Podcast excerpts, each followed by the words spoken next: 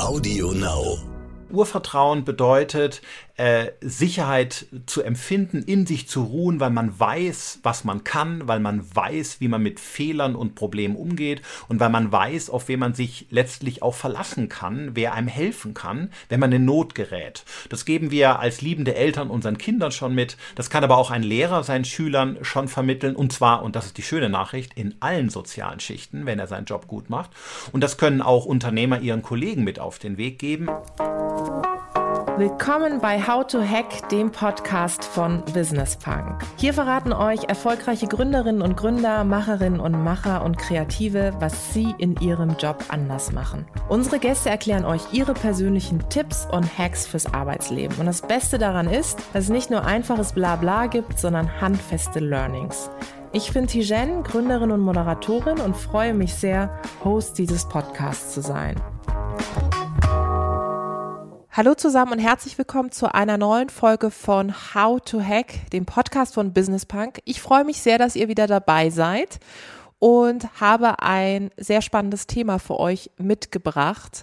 Ein sehr aktuelles Thema, ehrlicherweise. Vielleicht ähm, geht es euch da draußen genauso, dass ihr so in den letzten Monaten gemerkt habt, dass euer Gemütszustand an der einen oder anderen Stelle natürlich voller Unsicherheit ist und darüber, über das Thema Unsicherheit in der Krise und wie man eigentlich generell auch mit Unsicherheit umgeht, auch mit Veränderung, darüber spreche ich heute mit Dr. Volker Busch. Er ist Neurowissenschaftler. Ich freue mich sehr, lieber Volker, dass du da bist. Zugeschaltet, wenn mich nicht alles irrt, aus Regensburg. Ja, das stimmt. Ich bin aus Regensburg hier im schönen Bayern und äh, bin hier seit 20 Jahren sehr glücklich und freue mich, dass es auf diese virtuelle Weise äh, zu einem Gespräch kommt. Sehr, sehr schön. Also Gruß aus Regensburg. Sehr schön. Ich habe äh, ein wenig rumrecherchiert in Vorbereitung auf das Gespräch und habe gesehen, du warst in den letzten Monaten ziemlich aktiv, was das Thema Unsicherheit in der Krise betrifft. Ähm, wenn wir jetzt mal den Blick auch auf die Wirtschaft werfen, weil ich auch sehr viel mit mittelständischen großen Unternehmen zu tun habe, wo wir immer im Kontext von Digitalisierung, hipper New Work, neue Arbeitswelt, immer auch über Veränderungsprozesse reden, höre ich immer wieder von ganz vielen Menschen, vor allem auch Führungskräften, also Angst ist generell kein guter Ratgeber. Ich höre das und denke so, naja, natürlich, das weiß ich selber auch. Aber manchmal denke ich, Deutschland ist schon relativ angstgetrieben. Ist das wirklich so eine kulturelle Geschichte, wie wir mit Angst umgehen, oder kann man das gar nicht so sagen? Also diese, dieser Begriff der German Angst ist tatsächlich ein Stück weit ein Mythos, ähm, der sich so zumindest wissenschaftlich nie hat belegen lassen. Was aber tatsächlich stimmt, ist, dass ähm, die Industrienation, wenn man diesen Begriff überhaupt noch verwenden möchte, er passt ja nicht mehr so ganz ins Jahr 2020, aber die, die Wohlstandsnation mhm. tatsächlich oft etwas ängstlicher äh, sind und auch was unternehmerischer Entscheidungen anbelangt, äh, oft etwas konservativer reagieren. Und das hat damit zu tun, dass wir uns in den letzten Jahren eigentlich weitestgehend vollständige Sicherheit leisten konnten. Also uns ging es fantastisch und wir haben unseren Arbeitsalltag, aber auch unser Privatleben in einer unglaublichen äh, Sicherheit leben dürfen. Und wir haben also nie gelernt, mit Unsicherheiten überhaupt einmal umzugehen. Und genau das fehlt uns jetzt, wo uns die blöden Coronaviren alles mal auf links drehen, ähm, in, in so einem spielerischen und experimentellen Ansatz mal etwas Neues aus der Taufe zu heben. Und andere Völker, die oft viel unsicheres Leben haben, können da oft äh, viel freier und flexibler rangehen und die treffen Krisen auch nicht ganz so stark, weil sie gewohnt sind, immer wieder etwas Neues zu schaffen. Und uns fällt das eben vergleichsweise schwer. Bedeutet also im Umkehrschluss ist es auch eine Frage der Sozialisation. Wenn wir jetzt mal ähm, auf die individuelle Ebene gehen, ähm, da habe ich auch eine ganz persönliche These, was das Thema Unternehmertum und ähm, Umgang mit Krise und Umgang mit Veränderung betrifft. Ich beobachte, dass Menschen, die aus, sage ich mal, sozial benachteiligten Familien kommen, die dann Karriere, wie man auch immer das definieren will, aber Karriere machen, vielleicht sogar eben selbstständig werden, Unternehmen gründen, dass die anders mit Veränderung und mit Krise umgehen als Menschen, die aus einem Umfeld kommen, wo man weiß, da gibt es einen doppelten Boden und im Zweifel falle ich weich. Ist das so? Das ist absolut so. Äh, wir müssen uns vorstellen, dass wenn es uns gut geht und wir vielleicht auch, wie du sagst, so sozialisiert wurden durch Schule, Erziehung und ein, ein Leben in hundertprozentigem Rettungsring um alles, dann fangen wir an, die Sicherheit in unserem Herzen durch Gewissheiten im Äußeren zu bekommen. Das heißt, wir fangen an, äh, uns in alle Richtungen abzusichern, rückzuversichern ähm, und äh, über diese Pseudo-Gewissheiten Sicherheit zu empfinden. Und wenn diese Gewissheiten jetzt mal verloren gehen, eben zum Beispiel durch die aktuelle Pandemie, weil die Abläufe völlig neu sind und anders als erwartet und man muss von Geschäftsmodellen lassen, man muss neue Dienstleistungen finden, man muss im Privatleben äh, dazu lernen, das Homeschooling vielleicht für betroffene Eltern, also in allen Bereichen des Lebens Veränderungen anstehen, dann brechen diese Gewissheiten weg. Und wenn Menschen Sicherheit nur über Gewissheit versuchen zu empfinden, dann fühlen sie sich entsprechend natürlich auch unsicher. Und Menschen, die umgekehrt eine Sicherheit in sich tragen, die nichts mit den Gewissheiten in der äußeren Welt zu tun haben. Also nichts mit den Excel-Tabellen, die ihnen sagen, wann sie wann etwas zu tun haben, sondern mit einer inneren Sicherheit. Die können auch Krisen ganz anders widerstehen. Diese inneren Sicherheiten können wir empfinden durch einen religiösen Glauben, durch eine gute mhm. Partnerschaft, den Glauben an die eigenen Talente und Stärken. Wenn das uns sicher sein lässt, dann brauche ich auch nicht so viel Gewissheiten in der Welt. Aber wenn ich das alles nicht habe und mich stattdessen an diesen Dingen festhalte, die jetzt alle wegkippen, dann entsteht natürlich ein Defizit. Ne? Und das ist das dieses ja, ja, total spannend, was du ähm, erzählst. Ist es dieses Urvertrauen? von was wir immer sprechen? Richtig, das gehört dazu. Ein Urvertrauen mhm. bedeutet, äh, Sicherheit zu empfinden, in sich zu ruhen, weil man weiß, was man kann, weil man weiß, wie man mit Fehlern und Problemen umgeht und weil man weiß, auf wen man sich letztlich auch verlassen kann, wer einem helfen kann, wenn man in Not gerät. Das geben wir als liebende Eltern unseren Kindern schon mit. Mhm. Das kann aber auch ein Lehrer seinen Schülern schon vermitteln und zwar, und das ist die schöne Nachricht, in allen sozialen Schichten, wenn er seinen Job mhm. gut macht. Und das können auch Unternehmer ihren Kollegen mit auf den Weg geben, aber ganz tief in uns entstehen tut das natürlich frühkindlich. Gehen denn Frauen und Männer anders mit Krise um? Gibt es da wissenschaftliche Erkenntnisse? Ähm, es gibt die Tendenz, dass Frauen in Krisen stärker sich an die Anker im Leben halten, die ihnen im Inneren Sicherheit geben. Also die Beziehungen, mhm. die Freundschaften, die Familie, möglicherweise auch Freizeitbeschäftigung, Hobbys oder sogar der Glaube. Und Männer haben oft die Tendenz, tatsächlich diese Sicherheit ich sag's mal etwas salopp, in Excel-Tabellen wiederzufinden. Also zu versuchen, Kennzahlen zu entwickeln, mhm. die Sicherheit quantifizieren. Irgendwelche äh, Versicherungen, Absicherungen, Rückversicherungen, die ihnen wieder das Gefühl geben, du bist wieder auf Kurs. Mhm. Und äh, da letzteres momentan äh, eigentlich kaum funktioniert, äh, leiden insbesondere auch Männer derzeit stark unter der Krise. Mhm. Es gab mal einen Spruch in einem Wahlkampf, bitte verifiziert es da draußen nicht, aber ich meine mich zu erinnern, dass ähm, unsere Bundeskanzlerin mal gesagt hat, in der Krise liegt die Kraft. Ja. Ähm, ist das so? Ja, absolut. Wir müssen uns vorstellen, dass Menschen komplexe Probleme in der Weltgeschichte nur dann verändert haben, wenn es ihnen nicht gut ging, wenn sie unzufrieden waren oder wenn sie keine Sicherheit hatten. Veränderung entsteht immer aus der Unzufriedenheit, aus der Unsicherheit, aber nie in den Komfortzonen des Lebens. Wenn alles so läuft wie immer, dann fühlen wir uns gut, weil, wir, weil der Mensch ein Gewohnheitstier ist, aber er verändert nichts. Und deswegen kann Krise natürlich auch sozusagen äh, die Chance beinhalten, äh, einen Neuanfang zu wagen. Ähm, und ich glaube sogar, ich gehe noch einen Schritt weiter. Ähm, ich glaube sogar, dass das Gefühl der Unsicherheit, darüber reden wir ja äh, gerade, sogar in diesem Zusammenhang unheimlich wichtig ist. Ohne, ohne Unsicherheit gäbe es keine Hoffnung.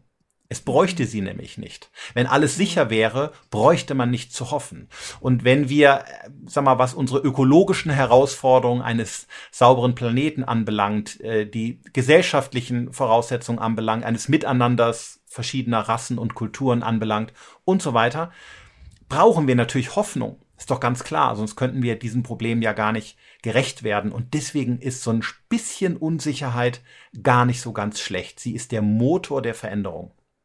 Aber es ist ja auch ein schmaler Grad. Also ich werde zum Beispiel immer wieder gefragt, ähm, hast du immer noch Lampenfieber vor Auftritten? Also wenn du moderierst oder Vorträge hältst ja. und ich sage jedes Mal und es geht mir jedes Mal so, ich habe unglaubliches Lampenfieber. Mhm, mhm. also kurz davor geht bei mir immer folgendes Schemata los. Warum tust du dir das an? Du machst das nie wieder.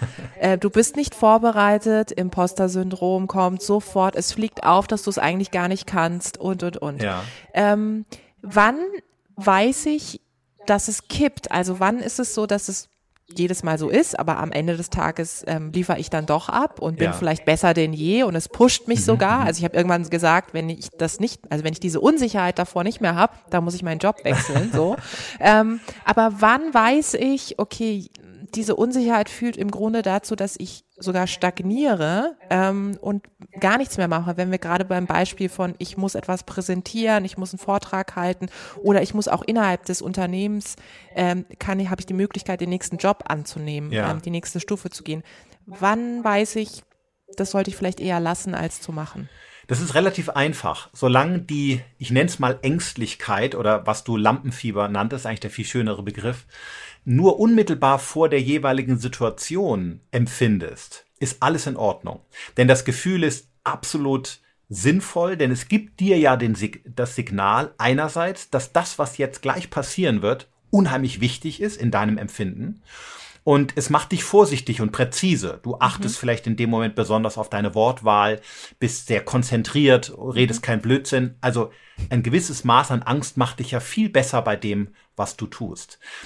Pathologisch wäre dieser Zustand, ähm, wenn er sich aufrechterhalten würde, auch in Situationen, die gar nichts mit der unmittelbaren äh, äh Herausforderung zu tun haben. Also wenn du mhm. beispielsweise abends auf der Couch sitzt, machst den gemütlichen Abend mit einer Zeitschrift, mit einem Buch oder mit einer Netflix-Serie und dir gehen die ganzen Gedanken durch den Kopf, oh, was wird nur werden, äh, ich schaffe das nächste Woche nicht und überhaupt mhm. meine strategische Ausrichtung, die ich vorhabe im nächsten Jahr, das, da, das schaffe ich nicht, da gibt so viel bessere als mich. Dann wäre die Signalwirkung der Angst in dieser Situation eigentlich unangemessen. Dann hätte sie eine Intensität oder eine Dosis erreicht, äh, wo sie dich eigentlich eher hemmt, statt dass sie dich äh, besser werden lässt. Und dann sollte man sie sich vielleicht auch anschauen und sie kritisch prüfen und sie ein Stück weit versuchen zu lindern. Wenn ich jetzt aktuell in der Situation bin, dass ich äh, gemerkt habe, oh, in den letzten Monaten so wie ich, wie du es vorhin skizziert hast, so wie ich bisher gearbeitet habe, das funktioniert nicht mehr so. Plötzlich sagt mein Unternehmen mir, ähm, ich muss von zu Hause aus arbeiten, mhm. ich muss meine Arbeitsläufe, hin, Abläufe hinterfragen. Ich meine, du hast auch so ein Interview zum Thema Homeoffice äh, ja. gegeben gehabt und hast darüber gesprochen, auch über das Thema Einsamkeit. Ja. Ähm, wenn ich jetzt merke, ich fühle mich unsicher mit der Situation, wie kann ich denn dann am besten damit umgehen? Also was das Beispiel mit Homeoffice anbelangt, äh, geht es dir ja wie vielen anderen, äh, dass wir alle in ein Wasser geschmissen wurden und jetzt schwimmen lernen, was vielleicht auch seine Vorteile hat. Andernfalls wären wir vielleicht äh, in die Digitalisierung viel langsamer hineingekommen. Mhm.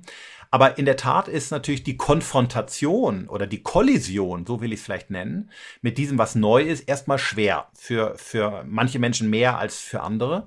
Und aus der Sicht des Unternehmers oder der Führungskraft ist in diesem Zusammenhang halte ich zwei Dinge für ganz wesentlich. Der erste Punkt ist, dass wir Sicherheit durch die Beziehung zu unserem Mitarbeiter herstellen müssen, dass wir ihnen die Möglichkeit geben sollten, auch arbeiten zu können, indem wir also Strukturen schaffen, die das ermöglichen. Einerseits mhm. die technologischen Voraussetzungen, aber auch den Support, wenn sie Unterstützung brauchen, ihnen zur Seite stehen, wenn sie einfach mal fluchen wollen und mit einer Schulter, an die sich anlehnen. Ich, ich halte das für momentan für ganz mhm. wichtige Führungsaufgaben.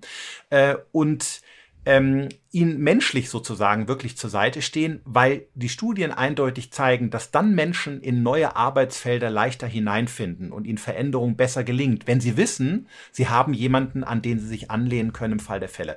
Und der zweite Punkt, den ich für wichtig halte, ist, dass wir alle in der jetzigen Phase so ein kleines bisschen locker lassen.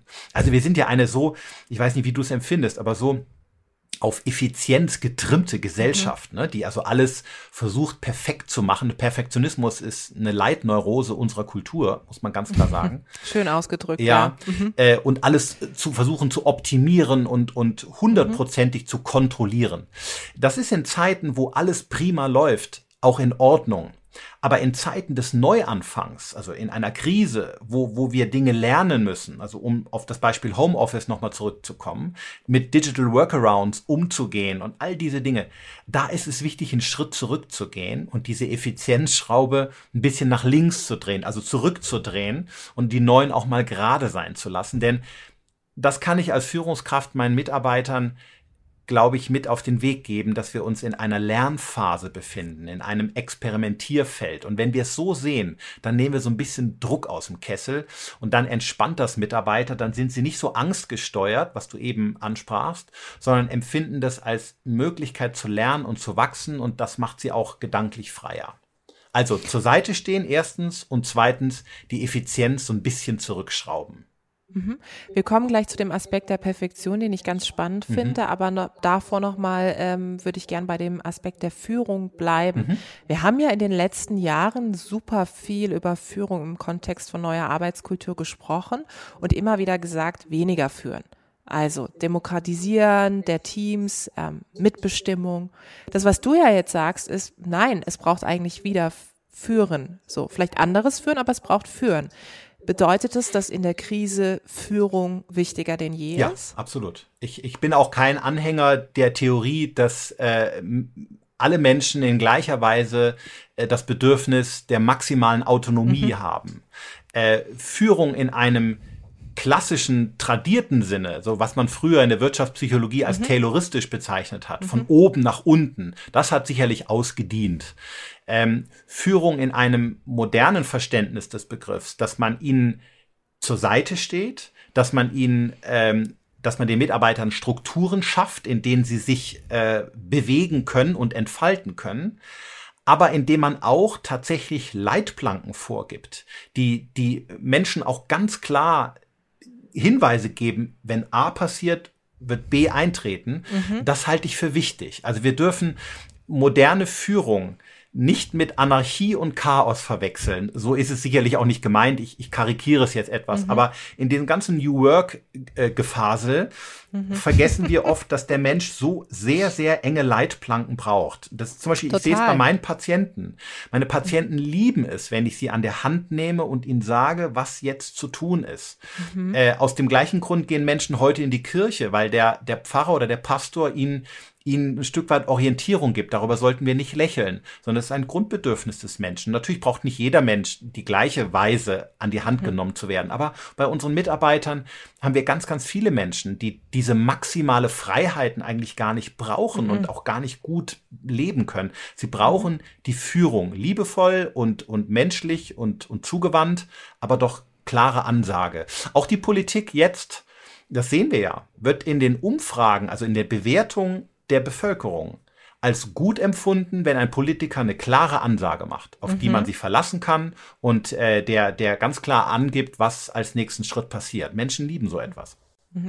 Und dahinter können sich dann auch alle versammeln und genau. man kann es dann auch bewerten, also für sich. Man kann ja sagen, ich finde das gut oder ich finde es schlecht. Ja. Ich finde auch ehrlich gesagt diese Wischiwaschi-Nummer, ähm, komme ja selber auch aus der Politik, fand ich immer ganz schwierig. Ja. Ich finde auch immer, es ist schwierig, wenn Menschen tendenziell ähm, Meinungs schwach sind, was nicht heißt, dass ich ähm, das nicht verstehen kann. Ich weiß, wie schwer das ist, auch eine Meinung, eine Haltung, um mal dieses Wort auch aufzubringen, zu beziehen. Aber ich habe so das Gefühl, ich weiß nicht, wie du das beobachtet mhm. hast, gerade weil wir über New Work reden, in den letzten Jahren haben wir uns sehr stark wieder von diesem Thema, dieser Haltung und Positionierung fast schon ja. wieder entfernt, weil wir uns dahinter verstecken, dass alles frei Ganz ist. Genau. Aber die Verantwortung dazu, das vergessen wir irgendwie. Das ist ja gut, irgendjemand muss halt am Ende des Tages Verantwortung übernehmen, aber das werden wir schon irgendwie schaffen.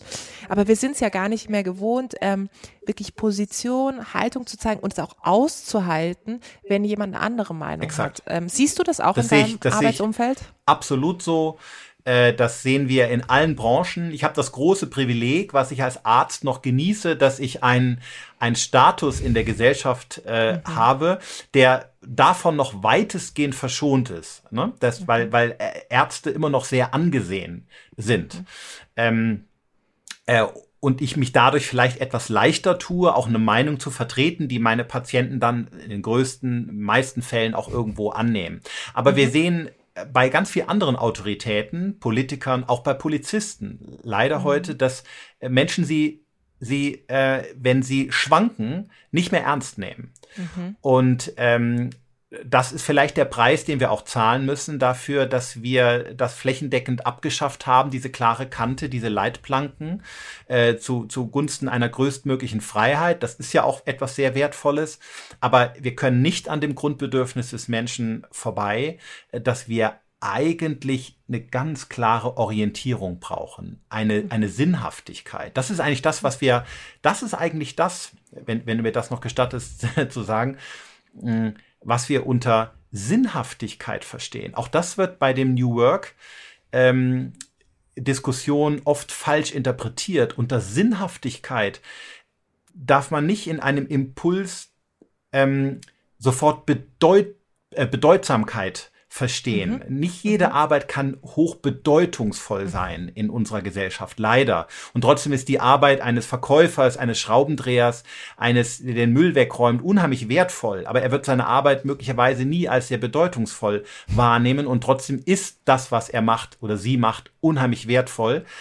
Unter Sinnhaftigkeit versteht man eigentlich etwas anderes. Sinn, Sinn kommt aus dem altdeutschen Wort von Sinnan und heißt Richtung wenn mhm. ich etwas als sinnvoll empfinde, dann ist es etwas, wo ich die Richtung kenne. Deswegen bewegen mhm. sich Dinge auch in Uhrzeigersinn. Das kommt daher. Sinn heißt Richtung. Ah. Und wenn ich Sinnhaftigkeit mhm. in ein Unternehmen bringen will, dann mag ich mir auch über die Bedeutsamkeit Gedanken machen als Unternehmer, aber ich muss vor allen Dingen Orientierung schaffen, eine Richtung mhm. vorgeben und meinen Mitarbeitern dadurch Führung geben, die ich sage, pass auf Leute, das ist unser Plan, in die Richtung geht es und das ist der Weg und ich verspreche euch, darauf könnt ihr euch verlassen. Dann entsteht Sinnhaftigkeit und damit auch eine, ein Grundbedürfnis, was mich motiviert in Arbeit hält. Das ist dieser neue Purpose und Impact, über den alle sprechen. Ja, äh, möglicherweise ist das, können wir das Synonym, genau, ja. Hm? Um mal wieder die fancy Startup-Sprache hier super, zu. Super, super. Ähm, wir waren vorhin beim Punkt der Perfektion. Ja. Da ist mir eingefallen, ich weiß nicht, wie du das beobachtest, aber bei mir war das zum Beispiel lange so, wenn wir die, die ähm, Situation eines Vorstellungsgesprächs haben, da hieß es dann immer, ja, wenn du dann gefragt wirst, so nach negativen Eigenschaften, sagst du einfach, ja, ich bin extrem perfektionistisch, weil ja. das kann man ja dann auch irgendwie sehr positiv drehen, so nach mhm. dem Motto, ich bringe Dinge zu Ende oder mhm. ich bleibe dran. Aber ich muss sagen, ich fand Perfektion von jeher unsexy. Also ich habe immer gedacht, wenn Leute so urperfekt sind, mhm. also wenn alles an denen passt, auch so Vorbilder, die äh, kompetent sind, souverän sind, äh, immer top aussehen, immer brillieren, immer eloquent rhetorisch sind, dann, dann fühle ich mich da irgendwie fast schon abgestoßen von, weil ja. ich so denke, ähm, das kann nicht echt sein. Das heißt, Perfektion, ähm, wenn wir es jetzt auf das Thema Unsicherheit und Krise übertragen, ist es nicht viel sinnvoller, jetzt gerade ähm, im Grunde wie so Art die Hüllen fallen zu lassen und Raum zu lassen für das Unperfekte? Klar. Nur es ist eben schwierig, wenn ein Mensch von sich aus, also sag mal, ich will mal so anfangen, auf der Metaebene tiefer eines überstarken Perfektionismus ist immer die Angst. Also Perfektion mhm. ist die Maßnahme, die ein Mensch in übersteigerter Weise entwickelt, wenn er tief im Inneren ängstlich ist und das Gefühl hat, nicht zu genügen.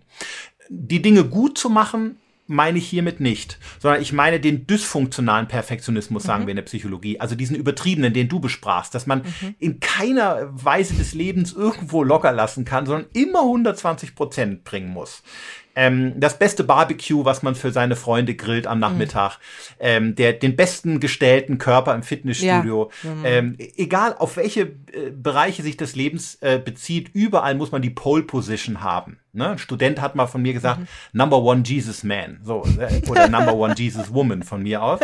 Und wenn sich das als Lebensmaximen verabsolutiert und durch jeden Bereich des Lebens sieht, dann sprechen wir von einem dysfunktionalen Perfektionismus. Und dahinter steckt eben oft die Angst. Und die Schwierigkeit ist, dass Menschen, die das gelernt haben, weil ihnen vielleicht die Eltern nie das Gefühl gegeben haben, dein Wert bestimmt sich nicht an dem, was du leistest, sondern meine Liebe zu dir ist bedingungslos. Mhm. Egal wie gut du in der Schule bist, egal wie hilfsbereit du im mhm. Haushalt bist oder sondern deine, meine Liebe für dich ist unabhängig von dem, was du leistest.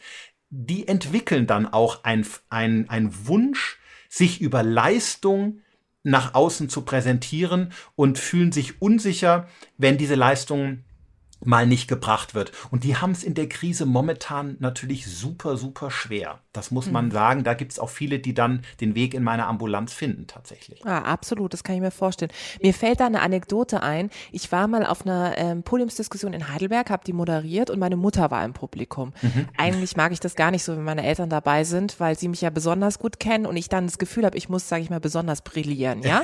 Obwohl ich weiß, dass sie mich lieben, egal was Schön, ist. Ja. Auf jeden Fall genau. saß sie da und ich habe den, ähm, den nah, ich hatte eine Moderationskarte leider vergessen und da war ausgerechnet der Name des, des vermeintlich in Anführungszeichen wichtigsten in dieser Runde, nämlich oh, eines Harvard-Professors. Ja. ja.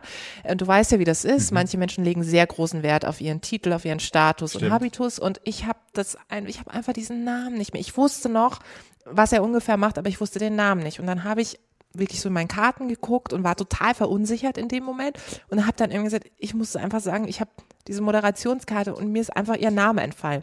Er total bleiches Gesicht, ja, ich glaube, er hat es mir bis heute nicht ähm, verziehen. Also wenn Sie jetzt zuhören da draußen, es tut mir immer noch leid. und, und dann hat meine Mutter ganz ähm, es war mucksmäuschenstill in diesem Saal, es waren irgendwie tausend Leute da. Mucksmäuschenstill hat meine Mutter so wirklich relativ laut gesagt, macht nichts, mach einfach weiter. Ach, wie süß, schön. Und dann ich so, okay, dann dachte ich erstmal so Fremdschämen, ja, meine Mutter so, macht nichts, mach einfach weiter ja. und so. Und dann kam danach aber danach zu mir ganz, ganz viele Menschen und sagten so, kann es sein, dass das ihre Mutter ist, weil wir sehen uns relativ ähnlich. Ja. Ja. Und, und, alle haben gesagt, das fanden wir ganz toll. Genau. Das ist doch total menschlich. Genau. Richtig, exakt. So, ich meine, er war immer noch angepieselt, ja, aber gut, ist eher sein Problem. Mhm. Ähm, und da habe ich dann gedacht, dieses macht nichts, mach einfach weiter das kann man ja total übertragen auf eben diese unsicheren Momente. Es braucht doch jemanden, der das sagt. Ja. Macht nichts, mach einfach weiter. Richtig. Und zwar, weil, weil wir es eben verlernt haben, weil wir in einer Welt leben, die genau das äh, ähm, eigentlich mit Füßen tritt. Was du erlebt hast und was du auf der Bühne durch eine charmante äh, Moderation gerettet hast, ist eigentlich das, was wir das Grundbetriebssystem unseres Gehirns nennen. Nämlich etwas sich vorzunehmen, zu tun, aber, also, oder etwas auszuprobieren, aber auch einen Fehler zu machen, daraus zu irren, das beste, die beste mögliche Lösung zu finden, daraus zu lernen und weiterzumachen. So haben wir gehen gelernt, so haben wir Zähneputzen mhm. gelernt, so haben wir Fahrradfahren gelernt. Das, das Leben, das Lernen im Gehirn neuronal ist nicht das Aufstellen eines Masterplans, und bedingungsloses Erfüllen dieses Plans, sondern das iterative Irren nach vorne. Also etwas tun, einen mhm. Fehler machen, daraus lernen und beim nächsten Mal besser machen. So funktioniert unser Gehirn. Und mhm. genau das ist auf der Bühne passiert und das passiert uns auch sonst im Leben, aber durch die Sozialisation dieser perfekten Gesellschaft, die heute Dinge todsicher macht, deswegen heißt es ja auch so, ja, äh, verlernen wir genau mhm. dieses Betriebssystem, sondern wir mhm. halten uns an einem Plan fest, wie du, du wolltest die Moderation äh, perfekt machen. Du wolltest mhm. jedem seinen gebührenden Respekt zollen durch Namen und Titel. Mhm. Äh, und in, in äh, Hoffnung auf das perfekte Erreichen dieses Ziels erschien dir alles andere als Versagen. Und deine Mutter hat dich in dem Fall geerdet, runtergeholt, hat gesagt, pass auf, das ist hier nicht das Wichtigste. Das eigentlich Wichtige im Leben ist, dass es immer irgendwie weitergeht. und nicht, dass dich jeder Plan im Detail so erfüllt, sondern dass du da oben charmant die Leute bezauberst, wie mhm. immer du das machst. Das war mhm. eigentlich, was sie sagen wollte. Mhm. Und sie hat es mhm. in dem, in dem schönen, einfachen, plakativen Ausspruch gesagt, macht nichts, es geht weiter oder mach weiter gesagt. Mhm. Und mhm. das, das ist so wichtig. Also Kompliment an deine liebe Mama. Ähm, sie hat etwas erfasst, was wir uns alle auch so ein Stück weit wieder zurückerobern müssen, glaube ich. Mhm, absolut, zumal es ähm, äh, hilfreich ist, wenn man eben eine Person, egal ob das jetzt die Eltern sind oder auch tatsächlich das Netzwerk, die einem in dem Moment diesen, diesen Zuspruch zollen und ähm, diese Unsicherheit tatsächlich nehmen, wenn man sich denn äh, an der Stelle auch so unsicher fühlt. Und das ja. ist ja das Entscheidende. Ähm, wenn wir jetzt nochmal auf den Punkt gehen, wir hatten vorhin so diesen, ähm, die, das, die Thematik, wie gehe ich denn eigentlich mit, mit Unsicherheit, mit Krise um? Du hast sehr die Perspektive der Führungskräfte gezeigt. Wenn wir nochmal die individuelle Ebene uns anschauen, also wenn jetzt Leute da draußen zuhören und sagen, ich fühle mich gerade unsicher in diesen Zeiten, weil ich bin in Kurzarbeit oder ich bin selbstständig und ich weiß einfach nicht, wie es weitergeht. Das kennen wir auch, dieses Ich weiß nicht, wie es weitergeht. Was hilft einem in solchen Momenten? Ähm, es hilft einem, dass man Sicherheiten darüber versucht zu empfinden, äh, dem man sich vorher nicht bewusst war. Ich will das an einem Beispiel sagen. Wir alle sind wie Schiffe auf einer Wasseroberfläche und wir haben alle Anker, die wir auswerfen können, wenn das Wetter oberhalb der Wasseroberfläche stürmisch ist und unser Kahn, unser Boot hin und her äh, schwankt. Und diese Anker, die muss man kennen und auswerfen. Die halten einen in Inneren fest. Menschen in Krisen, die also in stürmische Zeiten geraten, ähm, kann man also dadurch helfen, dass sie ihre Anker kennenlernen und gezielt auswerfen. Das kann zum Beispiel eine Partnerschaft sein, das kann der religiöse Glaube sein, das kann ein Fußballverein sein, ein Stammtisch sein, das, das, egal was es ist, die Anker sind sehr unterschiedlich, aber die Anker im Leben zu erkennen und die zu pflegen und zu fördern, das hilft uns in stürmischen Zeiten, uns trotzdem sicher zu fühlen, auch wenn die Zeiten an sich ungewiss bleiben. Der Punkt ist, wir machen uns über all diese Dinge nie Gedanken, wenn es uns gut geht. Denn Sicherheit ist kein Wachstumsbedürfnis, sondern es ist ein Defizitbedürfnis. Das heißt, wir spüren den Wunsch nach Sicherheit dann, wenn sie nicht da ist. Und deswegen pflegen Menschen ihre Anker auch nicht, mhm. wenn alles super läuft im Alltag. Mhm. Im Gegenteil, dann Stimmt. treten wir sie mit Füßen ja. und, und ähm, äh, pflegen Beziehungen nicht richtig oder lassen Hobbys ausfallen, wenn die To-Do-Listen äh, im Leben so lange sind mhm. und wir so viel Verpflichtungen haben. Aber in Krisen sollten wir sie spätestens wiederentdecken und, und äh, fördern und pflegen. Das gibt uns Sicherheit und dann können wir auch den Unwägbarkeiten des Lebens ähm, sozusagen ein Stück weit bestehen. Das ist ein wichtiger Punkt, ein wichtiger Ratschlag, den man Betroffenen geben kann. Und es hilft ja auch, ähm, weiß nicht, ob du dazu stimmen kannst, also zumindest bei mir ist es so, ähm, das, was du gerade gesagt hast, das nicht aus den Augen zu verlieren, was einem diese Anker gibt. Und es können auch Rituale sein. Also ja, ich merke genau. das genau. sofort, genau. Wenn ich habe zwei Hunde, ich merke das sofort, ähm, das Commitment zwischen meinem Mann und mir ist, ich gehe morgens mit den Hunden raus. Ich merke das, wenn ich das nicht mache, ja dann fehlt mir dieses morgens einfach mal wie so Yoga, das ist für mich wie Yoga, genau. rausgehen mit denen, ja. dass ich auf die fokussiert bin, dass ich nicht auf mein Handy schaue ähm, und dass ich dann mit diesem Ritual in den Tag starte. Ja, tolles dann, Beispiel. Sonst bin ich total lost. Ja. Also das ist wirklich so. Und das ist eine kleine Geschichte, die ja jeder umsetzen kann. Die jeder oder? umsetzen kann. Und der, die sie auch durch, wie ein roter Faden, durch sämtliche fernöstliche äh, äh, Heilpraktiken, Meditationstechniken oder Religionen zieht. Diese Liturgien, diese gleichbleibenden mhm. ähm, Gesänge, Choräle, mhm. ja. Gewohnheiten, die auch die Mönche in den Kloster hatten. Wir, wir haben das so anfangs so ein bisschen weggelächelt und als mhm. altbacken abgetan und jetzt erkennen wir zurück, je veränderlicher die Zeit ist da draußen, desto mehr brauchen wir eine Kultur, wo Dinge repetitiv gleich ablaufen. Mhm, ähm, ich, ich, behaupte, also ich werde ja oft eingeladen als, als Berater in Unternehmen, wenn es dann um mhm. Veränderungsprozesse geht und dann darf ich da mal einen Vortrag halten oder Seminar, dass ich immer sage, wenn ihr, wenn ihr eine Change-Kultur etablieren wollt im Unternehmen, weil es notwendig ist, dann mhm. braucht ihr auch eine Keep-Kultur.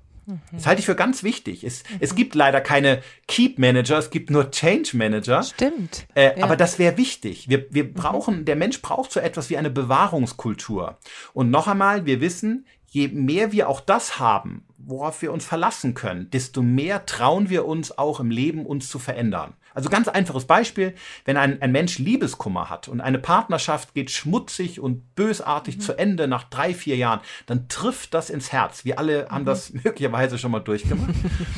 Was uns in diesen Situationen dann hilft, ist das Verlassen auf die beste Freundin mhm. oder ein Hobby, eine Freizeitbeschäftigung, die, die wir seit Jahren aufrechterhalten, die uns Kraft gibt, die Veränderung an einer anderen Stelle des Lebens zu bestehen. Mhm. Und deswegen gehört Bewahren und Verändern immer zusammen. Ja, absolut. Und der, der, der feine Ausgleich ist wichtig. Also so wichtig, was du sagst. Keep Manager hast du gesagt. Ja, gesagt ne? genau. Ja, vielleicht haben wir jetzt wieder ein neues äh, Berufsbild äh, an der Stelle da draußen an euch, wenn ja. ihr das jetzt äh, hört und sagt, ja, das wollte ich schon immer mal werden. Also mhm. insofern habt ihr hier eine neue Job Description. Vielen, vielen Dank, lieber Volker. Ich fand es wirklich unglaublich spannend. Oh, wie lieb, danke. ehrlicherweise, ich hätte jetzt noch Stunde um Stunde mit dir weiterreden können. Ähm, aber ich würde sagen, wir machen das einfach nochmal. Vielen Dank. War mir eine Freude, ganz große Freude und alles Liebe. Dankeschön fürs Interview. Das war die neueste Folge von How to Hack. Ich hoffe, sie hat euch super gefallen. Abonniert uns fleißig auf Audio Now oder wo auch immer ihr Podcasts hört. Audio Now.